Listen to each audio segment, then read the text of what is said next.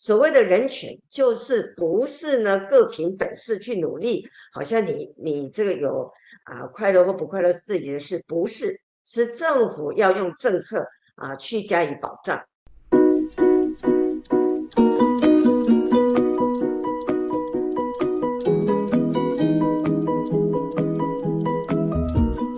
让心理健康普及全民，以落实心理健康优先。台湾心理健康联盟在。第一个面向呢，我们先针对心理健康国家体系的啊、治理。那我们的主讲者呢，是我们邱淑媞董事长，他也是流行病学的博士，是健康永续基金会的董事长。他常年哈都非常的关注全球的心理健康，也将第一手的资讯带回来台湾，跟带给我们的盟友。好，那我们先请邱淑媞董事长进行第一个面向的报告，还有提问，请。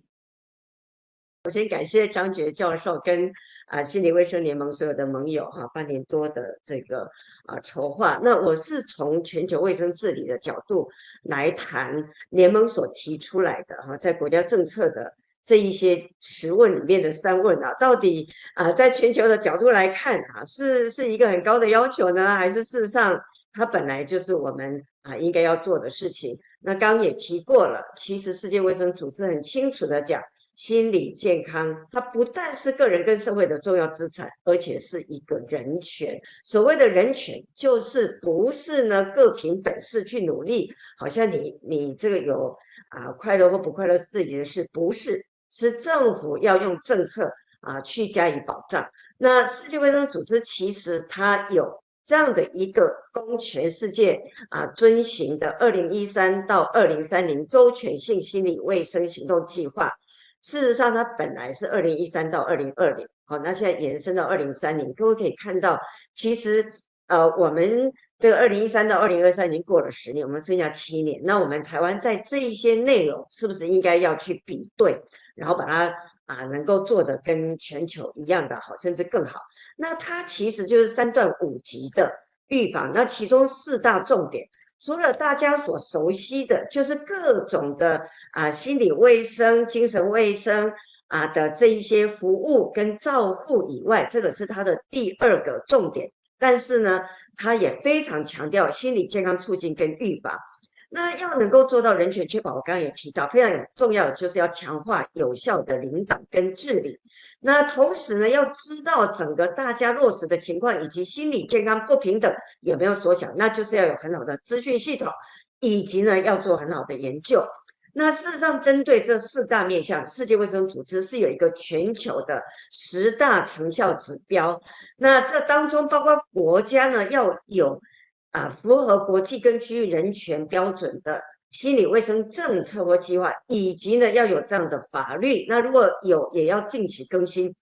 第二个，在社区的照护上面，那除了要啊，对于有心理健康需求的人，这个服务涵盖率要扩增以外，要有社区基础的心理卫生机构。但更重要的是，台湾比较忽略的是，要能够把心理健康整合。入基层健康照护，也就是我们目前看病的所有的这些，包括诊所啊、卫生所啊、医院，它给第一线看病的地方，你心理健康要能够融入。那再来呢，心理健康促进跟预防，这也是我们的盟友们最重视的一项。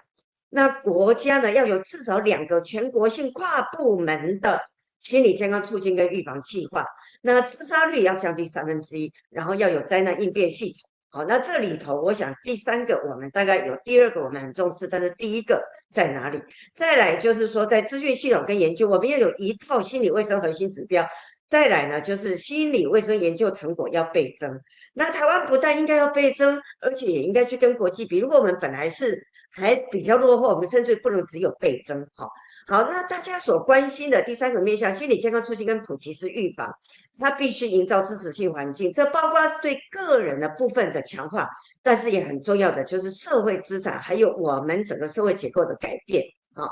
那这个个人心理健康的这个资产呢，事实上也是盟友很关心的，所以大家怎么样，政府跟民间一起来努力。那在心理健康的社会资源部分，其实包括对于小朋友哈，所以父母亲的支持啊，亲职的啊提升，还有学生的这个学习环境，然后成年人的工作环境，以及我们每个人人际关系，然后反歧视、反霸凌、反暴力的赋能教育，然后长者他的社会支持，还有我们的健康跟支持性的邻里，我不讲细节，但是我们就看到说，这个在全球是有一个完整的这样的策略架构，然后呢，在这个社会的结构上面，还要去跟其他的部门，包括我们的。在这个财务不安全哈，比如说失业时候的救济啊，贫穷跟收入不平等的措施，公平就业啊，公平就学，住居的安全跟保障，还有免于歧视的措施。然后呢，前面讲的有十大指标，那而且世界卫生组织它会出版心理卫生图图谱，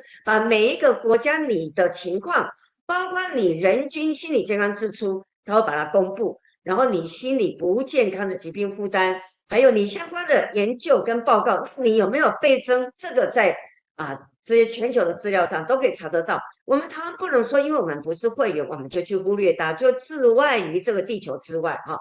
那再来就是说，像心理卫生治理方面，我们要有相关的政策跟法令。刚刚前面也讲到的，然后儿少的啦啊自杀的这个预防，然后心理卫生的这个资源，比如说刚刚讲到这个财务方面，钱怎么来？那相关的保险啊、人力呀、啊等等这些都很重要。然后要我刚刚也提到了，在服务的部分很重要，是要你整合到你的这个啊基层健康照护。这个他在第一项他就提出来了哈。那前面目标我也跟大家报告过。那心理健康促进与预防就是要有跨部门的计划哈，然后大众的这个认知啊、反污名化等等等，我就不重复讲。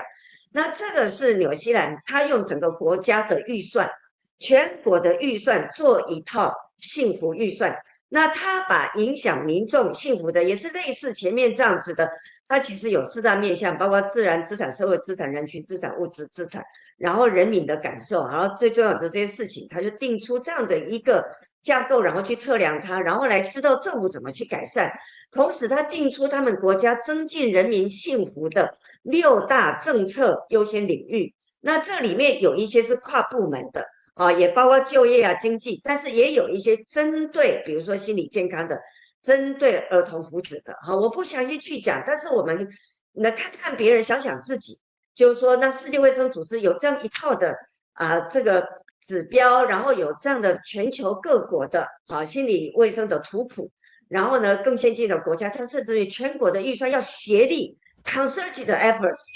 这用疫情用力，让人民觉得幸福，而不是只是追求 GDP 成长。所以，心理卫生联盟盟友呼吁三件事情：第一个，要重视心理健康国家体系，所以要有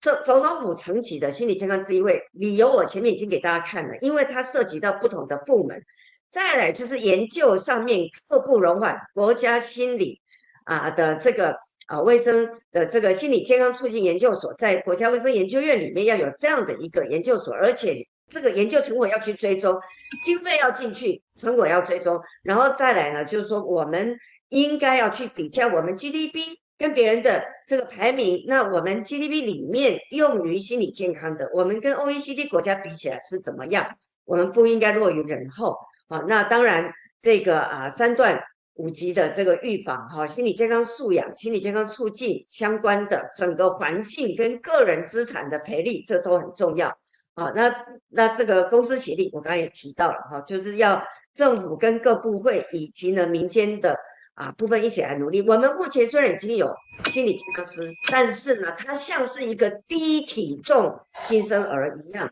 他有了，但是他是体重太轻的，他是营养不良的。如何让他长大？哦，这是非常刻不容缓的事情。那我们希望我们台湾呢，啊，在这个部分呢，能够跟国际一样的来跟上来。好，谢谢邱董事长。好，好，谢谢。待会邱董事长之后的补充，还可以在我们八点之后可以再继续帮我们补充哈。那很谢谢邱董事长帮刚刚帮我们把全球治理重要可以参考的国家的经验哈，帮我们做重点分享，还有提出了相相关的层级跟跨部会的相关的议题，都还有经费的议题，非常的重要哈。